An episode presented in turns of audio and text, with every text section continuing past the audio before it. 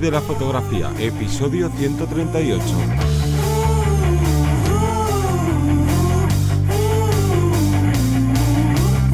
Bienvenido y bienvenida al podcast que te enseña a vivir de tu pasión, es decir, vivir de la fotografía, donde semana tras semana encontrarás todo lo que necesitas saber sobre el mundo de la fotografía como negocio, una parte de marketing, posicionamiento online, búsqueda de clientes, cuánto cobrar, bueno, un largo etcétera.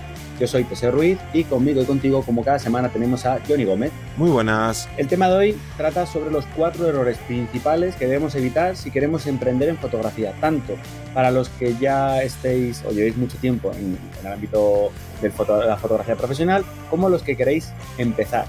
Son cuatro puntos clave, vamos a intentar sintetizarlos porque prácticamente con cada punto podríamos hacer un podcast entero pero vamos a hacer ese chute de energía para, todos y todas las que vais a, eh, como digo, tanto empezar, continuar con ello. Vamos a ver cuáles son los errores y sacar una crítica constructiva de ellos para poder eh, pues sacarle todo el partido e intentar aplicarnos a nosotros mismos, que nunca nos viene mal hacer este tipo de estudio y de valoración con nosotros. Pero antes vamos a hacer la llamada a la acción. Claro, el call to action y es que este podcast forma parte de la Academia de Vivir de la Fotografía que se encuentra en vivirdelafotografía.es donde eh, la academia pues es online, funciona como un HBO, como un Netflix y por una cuota mensual de tan solo 10 euros al mes tienes acceso a todos los cursos que ya tenemos publicados, que vamos por unos 24, 25, no, no recuerdo bien, creo que justo empezamos el curso número 25 y además tienes acceso a todos los cursos, a todos los capítulos que vamos publicando semana tras semana, ya que todas las semanas hay tres nuevos capítulos que van conformando todos estos cursos. ¿Y qué te vas a encontrar esta semana? Pues que empieza un pedazo de curso sobre modificadores de luz.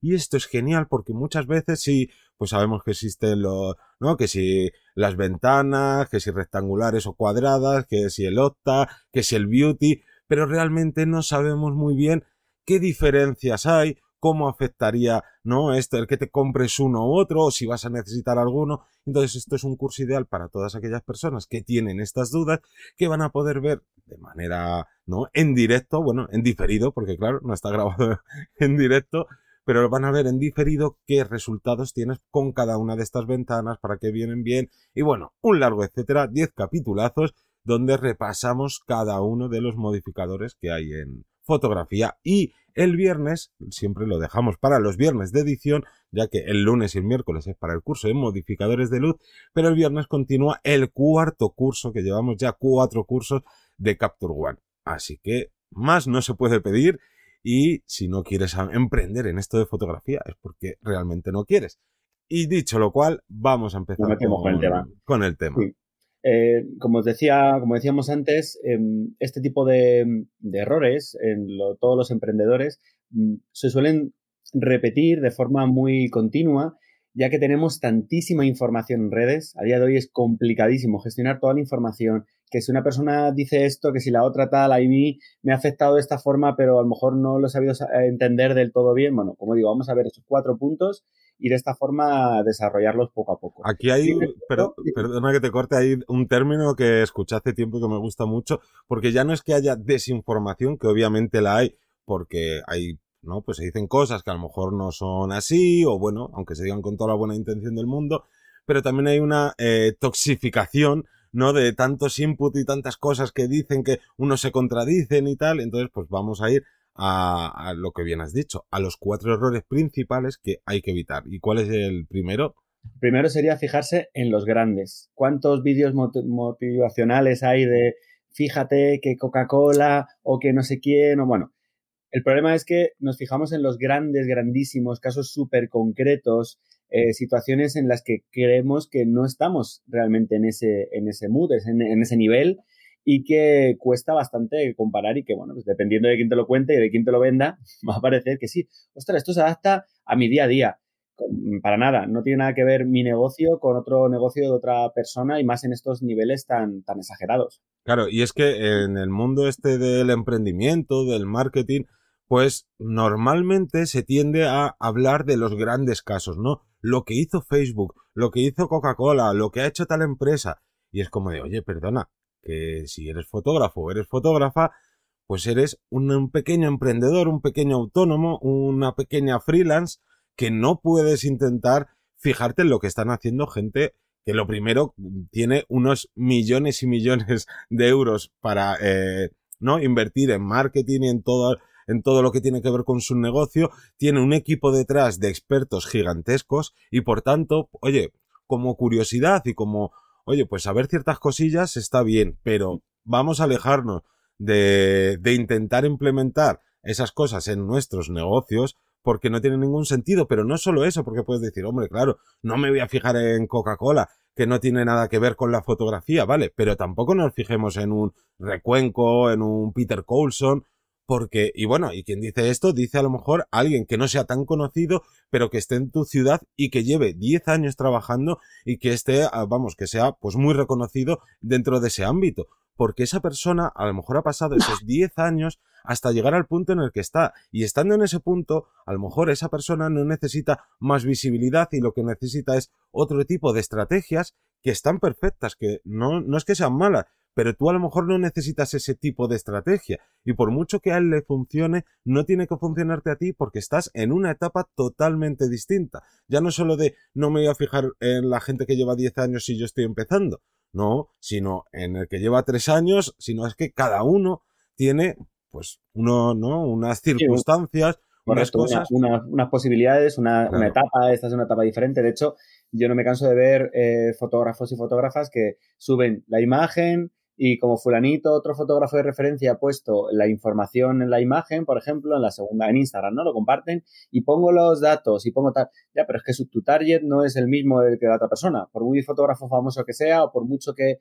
sea un profesional, a lo mejor tu target es otro, a lo mejor en, tu, en este momento lo que tú necesitas ahora es darte a conocer de otra forma, con un material más llamativo, tienes que hacer un tipo de campaña diferente a la que estás viendo del vídeo de la persona hablando a cámara como si fuera alguien cercano, pues a lo mejor tu forma de, promocionarte, como digo, tiene que ser con una imagen mucho más potente, no tiene que ser en vídeo. Hay un montón de variables. Entonces, estudiemos y planteemos si realmente lo que está haciendo esta persona es lo más adecuado para nuestro momento, medio, posición, etapa, ¿vale? Porque no, no funciona todos igual. Esto es muy sencillo. Si tú eres, por ejemplo, un fotógrafo, una fotógrafa reconocida y quieres hacer anuncios, pues a lo mejor tienes que poner tu imagen, es decir, tienes que salir tú en el anuncio porque la gente ya te reconoce, pero si eres alguien que eres desconocido más allá de un ámbito no estatal cercano, pues si te pones tú ahí en la foto y estás quitando espacio para mostrar que tú eres un fotógrafo, que eres una fotógrafa, sería un gran error, ¿no? Ya no solo hay que irnos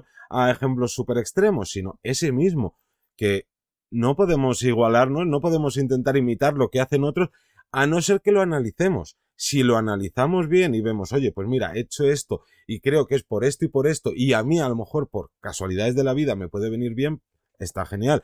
Pero cuidado al final de cuentas con lo de compararse con los grandes y a la hora de fijarse en los grandes, también en copiarlos. Y copiarlos, oye, no está mal. Pero ¿qué pasa? Voy a poner el ejemplo muy extremo de Starbucks. Starbucks es una cafetería que vende el café muy caro y tú llegas y dices, voy a montar yo también una cafetería y oye, yo quiero parecerme a Starbucks, pues ¿qué hago? Pongo los cafés muy caros. Y entonces no te va a entrar nadie, porque ¿para qué van a ir a, no, ¿para qué van a ir a gastarse un dineral en café en ti si pueden ir a Starbucks que es donde les gusta? Si los propios de Starbucks ya lo dicen, nuestros cafés no son mejores que los de la competencia. Simplemente se han ido currando una marca personal, bueno, un personal branding más bien, se han ido currando una serie de cosas durante muchos años que tú no puedes llegar y fijarte solo en el final. No. Y tampoco lo de lo que suele pasar, no. Es que este fotógrafo que es muy bueno hace eh, tenía este negocio y lo mantiene, pero ha rotado además hacia este y ahora se está metiendo también en este ámbito. Eso es que yo tengo que abarcar todo. No, no, no, no. Esa persona ha empezado a rotar porque ese negocio, ¿no? Ese primer nicho fotográfico lo tiene más que explotado, todo el mundo le conoce, claro, y ya no necesita nada, ¿no? necesita mantenerse, no necesita crecer porque digamos que ya ha abarcado a todo. Entonces, si quiere pues seguir aumentando su negocio, tiene que empezar a buscar otras ramas. No puedes llegar tú y decir, no, no, pues como eh, X fulanito o fulanita que me encanta lo que hace, hace estas dos cosas o estas tres o estas cuatro, yo voy a hacer estas cuatro porque mira todo lo que gana y mira lo bien que le va, ¿no? Ha llevado una etapa hasta llegar a ese punto. Mm. Segundo punto, segunda error que solemos tener, esa idea revolucionaria sin explotar. A mí esto me llama mucho la atención porque tanto me ha pasado, me encuentro en un lado como en otro, ¿no? Seguro que tú tienes una idea que dices, Buah, esto estoy seguro que si lo lanzara a nivel eh, comercial funcionaría genial, porque tal, pero claro, esa idea ya, ya existe y ya la ha hecho mucha gente, o al revés, ¿no? O estoy seguro que esta, esta idea tal eh, no, no, sirve porque, como digo, tenemos una idea que es revolucionaria y por una forma, por una opción o por otra, no termina de salir. Generalmente nosotros somos el limitador, nuestros miedos, nuestras inseguridades, incluso nuestra situación, ¿no? De, de hacerlo. O incluso hay alguien que ya lo ha hecho y de repente nos damos cuenta que ya ha habido alguien que lo ha hecho ostras, siempre, como digo yo, en fotografía creativa siempre hay un ruso o una rusa que ya lo ha inventado. Pero esto no, no nos tiene que limitar para esa idea revolucionaria. Y el primer palo, como digo, es esa, es pensar primero que esa idea va a cambiarlo todo, que ya a lo mejor no lo cambia, no lo cambia. Claro, es, es, bastante normal que esa idea revolucionaria que crees que dices, oye, nadie está explotando esta parte o nadie ha hecho este tipo de fotografía, seguramente en algún lugar del mundo ya lo están haciendo.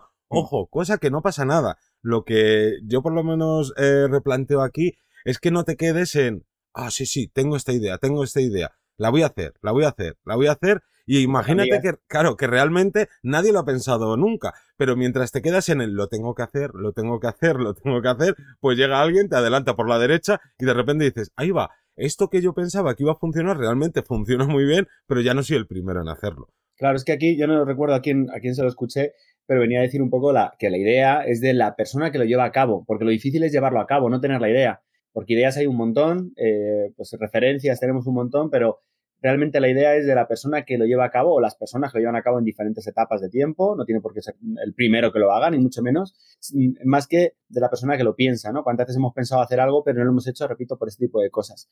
E incluso, eh, repito, aunque se, se vuelvan a repetir, es bueno volver a tomarlo. Yo recuerdo eh, cuando he lanzado un workshop, alguna situación así, que me han dicho, oye, pero es que esto ya está inventado, esto ya lo han hecho antes, o lo ha hecho fulanito ya, pero yo lo haré a mi estilo, mi idea será más revolucionaria, por así decirlo, porque lo, habré, lo tendré mejor estudiado, será una variante, es imposible que lo haga igual, pero sin embargo puedo aprovechar ese tirón de esa idea eh, que yo tenía en la cabeza y que he tardado en hacer, pero al final lo he terminado haciendo. Entonces, cuidado con esas ideas revolucionarias que se quedan en el, en el cajón. Claro, porque si esto fuera así, existiría un fotógrafo o una fotógrafa por pequeña ciudad y dos, y dos o tres por, en grandes ciudades, porque claro, si ya hacen ese estilo de fotografía o ya hacen este tipo de fotografía o ya hacen no sé qué, ¿para qué van a existir los demás? No, aquí eh, no solo influye tu tipo de fotografía o si eres mejor o peor, sino como siempre decimos, influye mucho tu manera de comunicarte,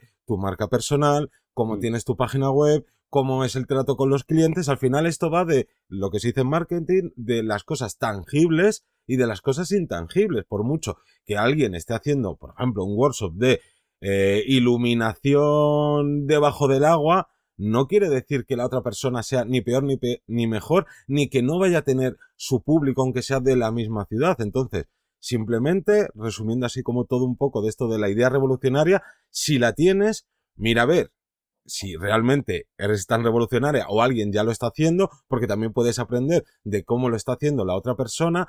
Y si no encuentras a nadie o encuentras a alguien que lo esté haciendo, ponte manos a la obra lo antes posible. Tampoco es ir a lo loco, pero que no se quede en sí, sí, yo esto lo voy a hacer, sí, sí, buah, solo necesito esto cuando consiga esto y te quedes ahí en el ya lo haré, ya lo haré y ya lo haré de hecho me viene un montón de ideas eh, a la cabeza de, igual, de, alumnos o de consultorías que nos han hecho de fotografía, retrato con caballos y niños. O con. Es como, Buah, sí, sí, sí, ya lo hay. Sí, pero venga, ponte a hacerlo, vamos a moverlo y seguramente haya tan poquita gente que lo esté haciendo, o sea, es la primera persona en tu ciudad que lo hace o tal, y vamos a aprovechar eso, ¿no? Sería un poco el, el ejemplo. Vale, tercer punto, y para mí también es súper, súper importante, clave, que sería el no validar la idea de tu negocio. Y aquí directamente mando, os pongo un ejemplo directo. Nos ha pasado también con consultorías de gente que ha montado su propio estudio de fotografía y que lleva X meses y no, no tira, no va, no va bien, tiene problemas con él, tal. Y claro, y es como, es que yo ya había ahorrado, tengo todo preparado, me he lanzado, pero me he lanzado en un sitio donde no he validado, repito, esto, si va a funcionar en ese, negocio, en ese sitio, no he hecho un estudio de mercado, no he hecho tal, solo me ha movido ese, ese corazón lleno de ganas más que cabeza de, querer tener mi propio estudio, de tener ser mi propio jefe, ¿no? O de poder trabajar. Y puede ser que nos demos un golpe bastante grande. Claro, y validar una idea de negocio no es fácil. Obviamente, en la gran mayoría de casos, para validar una idea, lo que tienes que hacer es lanzarte. Y eso, oye, hay que hacerlo, hay que lanzarse. Porque aparte, aunque fracases, de los errores se aprende mucho. Pero el gran punto aquí es lanzarte sin el concepto de Lean Startup. Que Lean Startup es básicamente, oye, con el mínimo gasto posible, lanza tu idea, tu negocio, tu nicho fotográfico.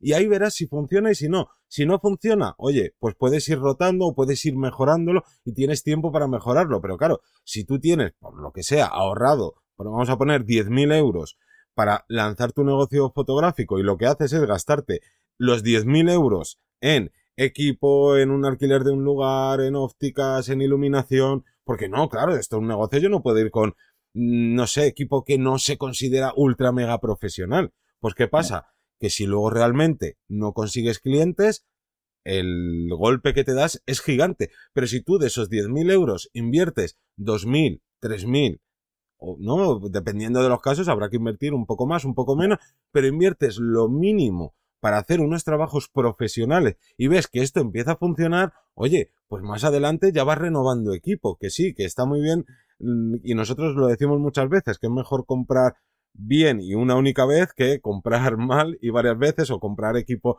no de peor calidad, pero lo que tenemos que jugar es con nuestros presupuestos.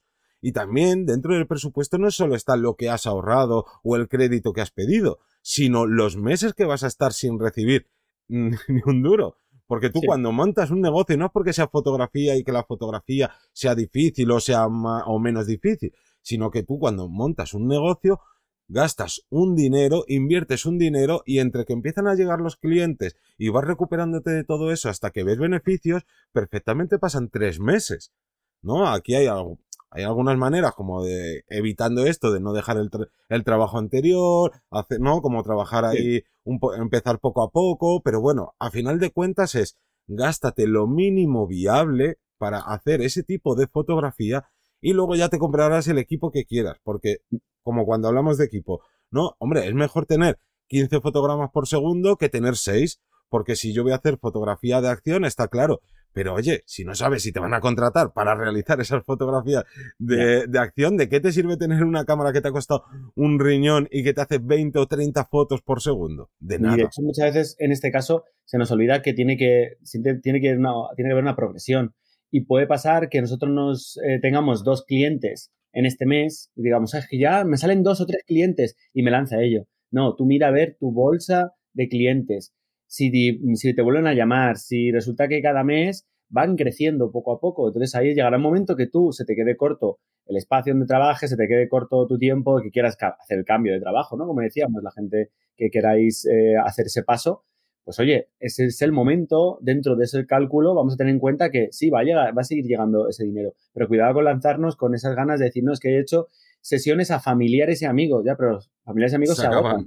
Claro, tienes, tienes, que tirar de gente que no te conozca y que te, eh, y te encuentres y, y pasaría, igual con gente que lleva mucho más tiempo. A lo mejor esa ampliación de estoy en un estudio o quiero ampliar, como dices, tu equipo o similar, vamos a ver hasta qué punto es viable. Claro, y sobre todo yo parto de la base de que prefiero invertir para conseguir más clientes que para conseguir un equipo mejor. Yo siempre parto de eso porque prefiero tener tres clientes más que no una cámara que pues, me facilite el trabajo en un tanto por ciento X, porque si luego me quedo sin esos clientes, por muy cómodo que sea todas las funcionalidades nuevas de esa cámara, pues de nada me sirve. Correcto. Y luego, por último, cuarto punto, para todos los lobos y lobas solitarias, el trabajar de forma independiente, pero ya no digo independiente que tú puedes, puedes ser freelance, sino que no quieras ningún contacto con ningún otro trabajador que en este caso te puede ayudar, ya no solo a nivel fotográfico, pero siempre hablamos de lo mismo. Si no quieres hacer tu, web, no quieres aprender a hacer tu web, contrata a una persona que se encargue de la web, un copy para que te haga los textos o un... Siempre se puede, en este caso, eh, remunerándoles, claro, como es lógico, por su trabajo, siempre se puede trabajar con más gente. No decimos en el día a día, que también es estupendo.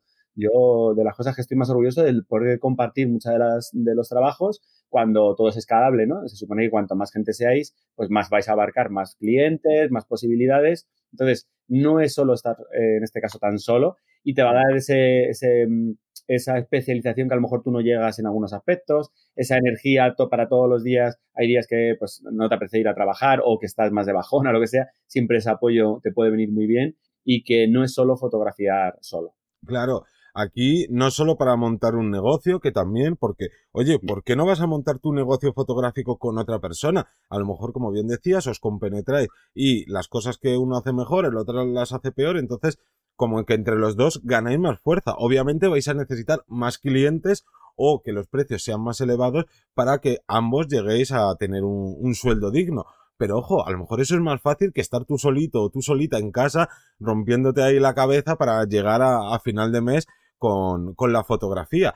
Y no solo esa parte, sino el de, oye, que muchas veces estamos solos porque pensamos que a toda aquella persona con la que vayamos a contactar para lanzarle una idea, para preguntarle algo, para pedirle consejo, no nos va a querer contestar porque va a ser el tema de no, porque entonces me va a quitar trabajo, paso de él, no le digo nada. Oye, que no pierdes nada por preguntar, que si te dicen que no, pues no pasa nada, con una sonrisa le dices gracias por atenderme a estos, este email o estos cinco minutos que he estado charlando contigo y tampoco lo convierte a la otra persona en una mala persona. Pero lo importante es que hay que probar, hay que probar y mm, yo quiero hacer hincapié en lo que has dicho, en que también hay que delegar ciertos trabajos, sobre todo a la gente que ya lleva tiempo dentro de la fotografía, que a lo mejor tú te, tú te hiciste tu web, pero la web sabes que no, pues no está bien del todo, que se podría mejorar, pero no tienes tiempo para, eh, por ejemplo, estar estudiando en la academia todos los cursos de páginas web o de ciertas cosas de marketing, si no tienes tiempo, oye,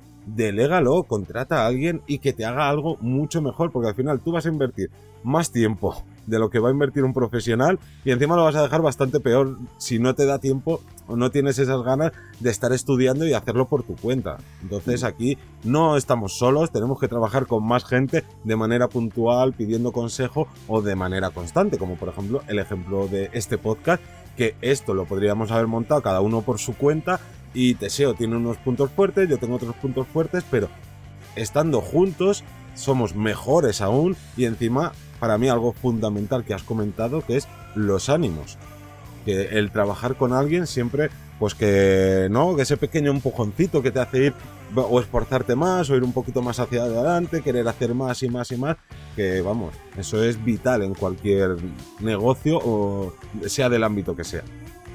Y yo creo que con estos cuatro puntos hemos podido, mm, así por encima, recordarte cuáles pueden ser los errores más comunes para todos los emprendedores.